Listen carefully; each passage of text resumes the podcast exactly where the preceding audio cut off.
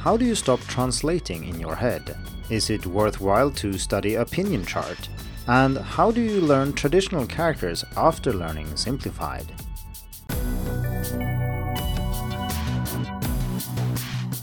Hello and welcome to the Hacking Chinese podcast. This is the 104th episode of the podcast, which means that we've been going for two years straight without missing a single episode. I originally started the podcast partly because I wanted to make it easier for people to access my content, but also because I greatly appreciate other content creators who make it easier to listen to their content. I have much more time to listen than to read these days, after all, so if there is a podcast, it's just much more likely that I will consume someone's content. And I think that is true for some of you who listen to my podcast as well. If you appreciate the work I put into this podcast, as well as into hacking Chinese in general, I would be very happy if you left a positive review on your favorite podcast platform. The podcast is available on many of those, such as Apple Podcasts, Google Podcast, Overcast, Spotify, and YouTube. Leaving a review or a rating, or liking or sharing an episode is very easy, just takes a moment, but it does help people to find the podcast and also encourages me to create more content. I create and provide this podcast entirely on my own for free and without ads or sponsors. But even if I can record, edit, and publish on my own, I do need your help when it comes to reaching more students and teachers. So if you like the podcast, please consider rating it and leaving a review. That being said, let's head over to the main content this week. And like I have announced previously, this will be a question and answer session, just like the anniversary episode a year ago was. I have selected three listener questions, and I decided to stick to three because that allows me to go into some depth for each question without making the episode an hour long. If you have a question you'd like me to address on the podcast or maybe in an article, you can always contact me at editor at hackingchinese.com. So the questions today are How can I stop translating in my head when speaking Chinese? How should I learn traditional characters after learning simplified? And is it worthwhile to study a pinyin chart? The original questions, as posed by listeners, are longer than this and contain many more details, and I will disclose those for each question when relevant. But the goal here is to discuss these questions in a way that everybody can benefit from, and that means that I will widen the scope when necessary. I'm going to discuss the questions in reverse order, so let's start with Is it worthwhile to study and learn a pinyin chart? This question was submitted on YouTube by a user called Mar, and they are saying that the podcast is really interesting, and then they want to know if I recommend or think it's relevant to learn the pinyin chart. Before I answer the question, yes, I am publishing the podcast on YouTube as well. It's just the audio with a static cover image, but it is there if you want to check it out. So I can imagine that this question looks a little bit odd, like why would you learn or study a pinyin chart? Well, there are some obvious reasons, and let's maybe start with what a chart is, because that might not be obvious if you just started learning Mandarin. So, Mandarin doesn't have that many syllables. If we ignore tones, there are only some 400 syllables. Now, if you're not in the habit of counting syllables in various languages, you wouldn't know that, but that is a very low number. And that means that we can actually list all the possible syllables in Mandarin fairly easily on a chart. You will then have all the initials on one axis and you will have all the finals on the other one, and then you can cross reference and find all the syllables.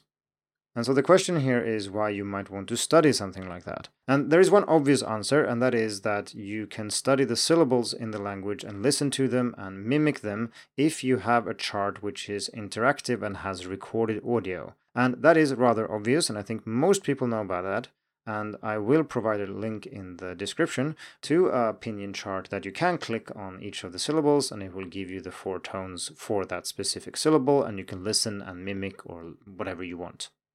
But this is essentially the same as having a list of syllables and listening to them for reference, and I think everybody understands that that might be a good thing. So I think there's more to this question than first meets the eye. It is a pretty good question, and I think there is a reason to study the chart itself.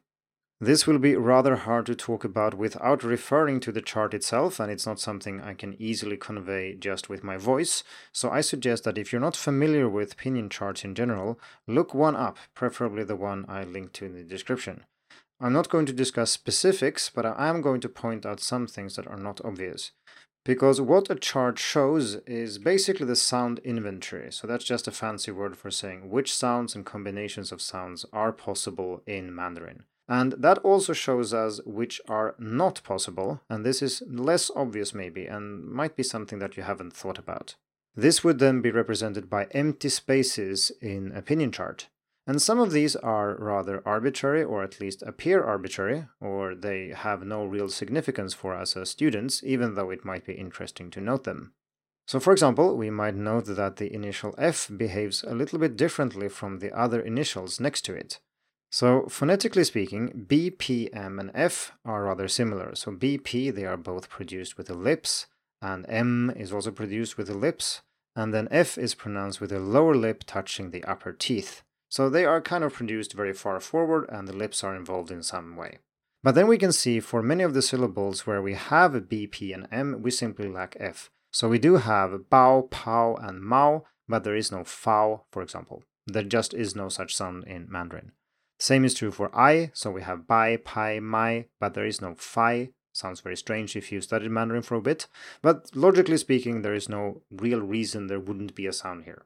These can be interesting, and if you're studying historical phonology, things like this can be really fascinating, but it's not terribly useful for us as students. But there are other areas on the pinyin chart that are very useful, and I'm going to point to two of them, or well, one area in general, and then say two interesting things about it. So if you look at your pinyin chart and you find the rows for J, Q, and X, and then you also find the rows for ZH, CH, SH, and R, you will see that they don't overlap. That means that if you have a certain final with these initials, they don't overlap. So we have the final A, for example, just an A. That exists with the ZH, CH, SH series, but it does not exist with J, Q, and X. So for example, we have Ja, that's ZHA, but there is no JA sound. The closest we can get is Ya, so that's IA, uh, and then we do have JIA, but then there is no ZHIA. So you can see that these are in what's called complementary distribution. That means that they don't overlap and they kind of complement each other. This is important for learners because acoustically speaking, these initials are very similar and if you just hear them in isolation, it's very hard to hear a difference. That also means that they are hard to pronounce differently, especially if Mandarin is not your native language. However, this is actually not a problem because you can always rely on the final to know what the initial is. So again, with the same example as before, if you hear ya, so that's IA, you know it has to be J, Q, or X. It cannot be Z, H, C, H, S, H, or R. And similarly, if you just hear an A, it cannot be J, Q, and X. It has to be one of the others we've talked about. And this is relevant for many students because many, many struggle with this and they think that J, for example, is very hard to pronounce. And it is, but you don't have to really nail it. You could say the same initial here. You could pronounce J as ZH, provided that you also get the final right. So if I were to try to do this, it would sound like eh, ZH and then IA. So this syllable does not exist. It would be something like Ja and I think most people will hear that as jia, that's J I A. And if you spoke like that, people would be able to understand you without too much trouble. So, the second thing I want to point out, and you might have already noticed this, is that there might actually be some overlap depending on how the pinyin chart you are looking at right now is designed. And the two overlaps would be the final spelled with just an I. So, if it's ZH, that would be pronounced zh uh, and if it is with a J in front of it, it would be ji. But like you can hear, the zh, er, er, that sound is not very similar to the i in ji, and they are of course different finals. They are just spelled the same way. It just happens to be spelled the same way. Because they are in complementary distribution, this is not a problem. We can spell them the same way and it doesn't cause trouble provided that you know about this, of course. Native speakers do, and this system was designed for native speakers, and therefore it's not a problem. The second place you might see an overlap is with the final spelled with a U, and that would be zhu if it's ZHU, and it would be ju if it's JU. So these look the same on the page, but as you can hear, zhu, du, these are not the same. So the U that comes after ZH, it's a back vowel, U, and the one that comes after J is a U, so that's a front rounded vowel. And they are clearly different. Again, this of course causes trouble for students because beginners tend to forget if the dots on top of the U are there or not. And in the case after J, Q, and X, there are dots there. I mean, the pronunciation is as if there were dots, but when we write standard pinyin, the dots are not written out because it's considered, you know, overkill. We know, or at least native speakers know, that the dots are there. So, like I said, this question is good, and I do think it's worth studying a pinyin chart, obviously for the sound references and for checking which syllables exist, but also to check which syllables do not exist and to see how the syllables and initials and finals, how they relate to each other. And this is actually something I did talk about in my pronunciation course, and that is in episode 5 in section 3 for those who have already enrolled. For the rest of you, you can check out pronunciation.hackingchinese.com. Obviously, I don't recommend that you memorize the pinyin chart or something like that, but learning the syllables, learning all the initials, finals, and having a look at how they relate to each other is definitely useful.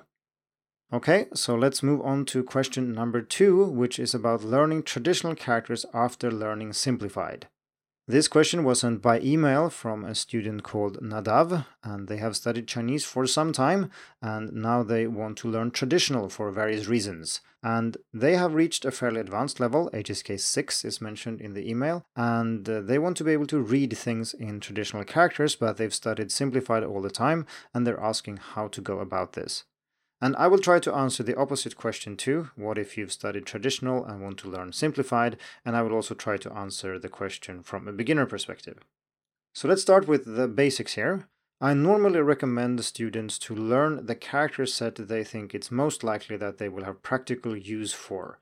And that basically means that most people should learn simplified, unless you're planning to go to Taiwan or study traditional for some other reason, then you can of course start learning that first. When you first start learning Chinese and you look at simplified and traditional, it looks like they are completely different systems and that learning one is basically unrelated to learning the other. This is definitely not the case, and the more Chinese you learn, the more you'll realize that this is true. And when you've reached an advanced level, learning the other set, regardless of which it is, is very easy. And I'm not saying this just to make you feel good or anything. It really is quite easy, at least if we're sticking to typing and reading. Obviously, if you want to learn handwriting and you come from simplified and go to traditional, that will take longer. But compared to, say, learning simplified in the first place, learning traditional is child's play. The reason for this is that even though the differences might look very big, this is largely because the comparisons you've seen are cherry picked. Someone has taken the most difficult cases and compared them with the simplest simplified characters and said, oh dear, this is really hard. Whereas in fact, this is quite rare. In fact, the top 10 most commonly used characters are identical in both sets, and that's true for most characters. For the rest, a vast majority of the characters that are different are different in systematic ways. And I think most of you have probably seen this. So for example, if we take the radical yan, that means speech or words, that is written with seven strokes in traditional, but only with two in simplified. And even without being told, I think most people can see that the simplified version is a shorthand form for the traditional one, and this is very easy to learn. And once you've learned that one, you automatically get dozens of characters for free, because then this is on the left and everything on the right remains the same. And then if you learn the most common cases like this, which you will do very easily, you will learn hundreds of characters in the other set almost without any effort.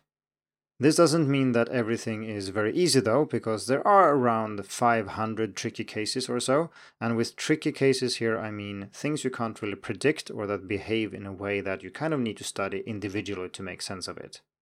I wrote an article about this a while back where I included some resources and some lists that you can use for this, and I've put a link in the description. As for how to learn the other set more precisely, this depends on, well, your preferences and what kind of learner you are. Uh, if your Chinese is already quite advanced, you just read a book or two in the other set and you're basically good to go. You'll have to look up a few characters along the way, but once you've done that, you'll have covered most of the cases and it will get rapidly easier to read in the other set. If you prefer, you can also explicitly study the differences and then you can use the resource I just mentioned. So, in general, the advice is to wait as long as possible, or at least wait as long as you have a practical reason for learning the other system, because the longer you wait, the easier it will be. There are some people who want to learn both simplified and traditional at the same time as beginners, and I think that's fine if you are really interested in the writing system and in characters, of course. If you are not, this will severely delay your learning in other areas. And I think most people spend too much time learning the written language and spending too much time on vocabulary, especially on writing as it is, so I'm not going to recommend that people do this and the general advice is to stick with one of them for as long as you can. Then, when you need to, of course, you just learn the other. And the earlier you do this, the harder it will be. I'm a good example of this myself. I started learning Chinese with simplified characters and then switched to traditional after a year. I remember having to spend some extra time learning the maybe 1500 characters I had learned by then, but it wasn't a chore and I don't remember being super frustrated by it either. I do remember the handwriting taking extra time, but that is something most of you maybe don't have to do. And if you're learning the other set for your own good, you can stick with typing and reading, and that is much easier. As for the order, i.e., if it's better to do traditional first and then simplified, or the other way around, that's not a practical question. I think most people should decide which to learn first based on practical factors. But if you want to know anyway, moving from simplified to traditional is harder than going the other way around. And this is not very strange. There are many cases where you have several traditional characters that map to a single simplified character. And if you know A, B, C, and D, and now need to know that these four characters, they are actually written with one character instead, that is obviously easier than going the other way around because then you have one and now suddenly you have four. And not only that, but these four variants cover similar meaning as the one character you used to know. There are also some simplifications that are not very regular and not very transparent. So we talked about yan before, and that one is fairly systematic, uh, but in some cases it is not simplified.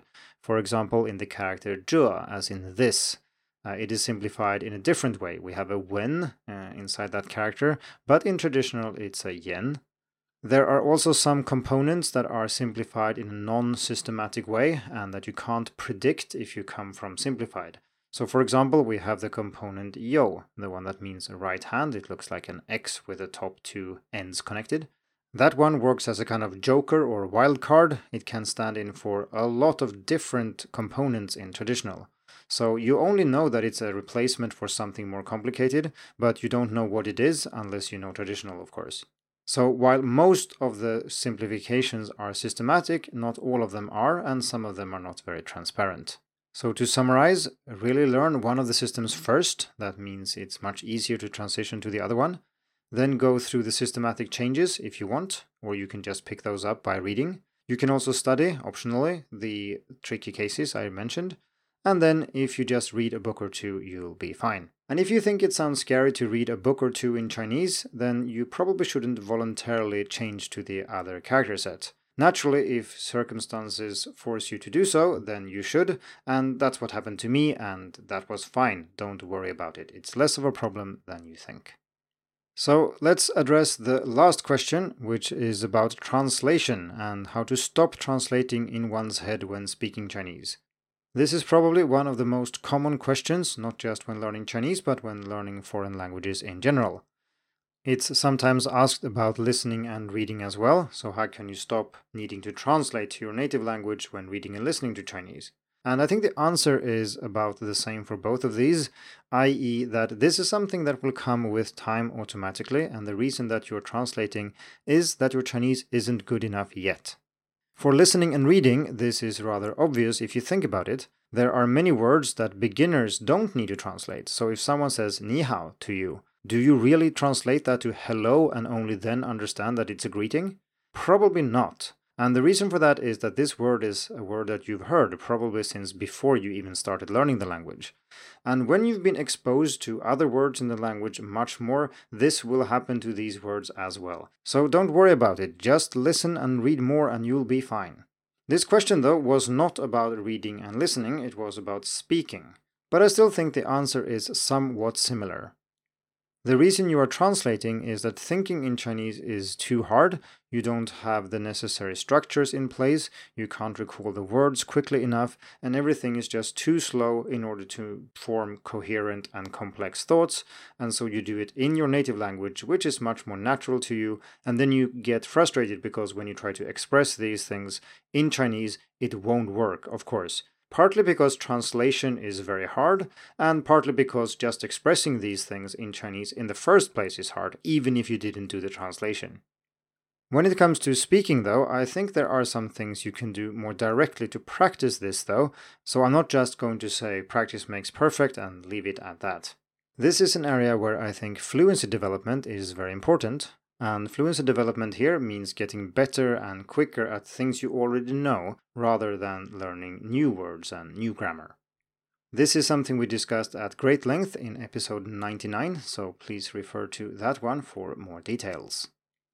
A particularly good way of practicing spoken fluency is to use word games, and here I'm referring to word games where you are describing a word without being allowed to say it using the Chinese you've already learned. And there are many commercial games you might have tried, such as Alias or Taboo, where this is the core idea. And I discussed this in episode 73 of the podcast and how to use this both as a learner and a teacher of Chinese. These games are excellent for practicing your spoken fluency because they force you to use the Chinese that you already know in order to get around obstacles that you encounter when communicating. And so this is essentially the problem that you have when you are translating. It is that you're not using the Chinese you already know. You first form an idea of something you want to express in your native language and then try to do it in Chinese. And this is because you are not ready to form these thoughts in Chinese directly. And playing a game where you have a time limit and there's a certain competitive element, maybe, uh, this encourages you to do it quickly and not really care that much. You don't have time to translate, and therefore you will not rely on it as much. Another suggestion is simply to stick to things that you can talk about in Chinese only. And it shouldn't come as a surprise that if you started learning Chinese recently, or even if you've been going for a few years, there will be many concepts and tasks that will be hard to discuss or complete completely in Chinese. Some things are rather complicated to talk about, and if you don't have the grammar or the vocabulary to do so in Chinese, of course you will feel that you are translating because that's the only way you can think about these things in your native language, and then you will struggle in Chinese. So, in essence, I think that translating here is a natural process. It's something that most of us experience when learning a foreign language. It's not something that you can skip by using some kind of magic trick or using a specific exercise and then whoop, bang, you will be able to do everything in Chinese. No, as your Chinese becomes better, you will be able to form thoughts directly in Chinese more fluently and so on. Naturally, if you practice doing that, such as by using the game I just mentioned, it might be a little bit quicker, but this is still not necessarily something you need to worry about at all. For example, it's perfectly fine to have flashcards with English on one side and Chinese on the other, or vice versa. This is not the cause of your translation. Some people insist that you should use images instead, or you should use monolingual dictionaries and not include English at all, and so on. But there is very little research to suggest that these things actually work better, and there are many downsides to using images and monolingual dictionaries that I don't have time to cover here, but I will return to in future episodes. I think that wraps up this episode. So happy anniversary to the Hacking Chinese podcast. And don't forget to leave a review and rate the show if you like it. Thank you for tuning in to the Hacking Chinese podcast. If you like this episode, please share it. More information and inspiration about learning and teaching Chinese can be found at hackingchinese.com. See you in the next episode, and until then, good luck with your studies.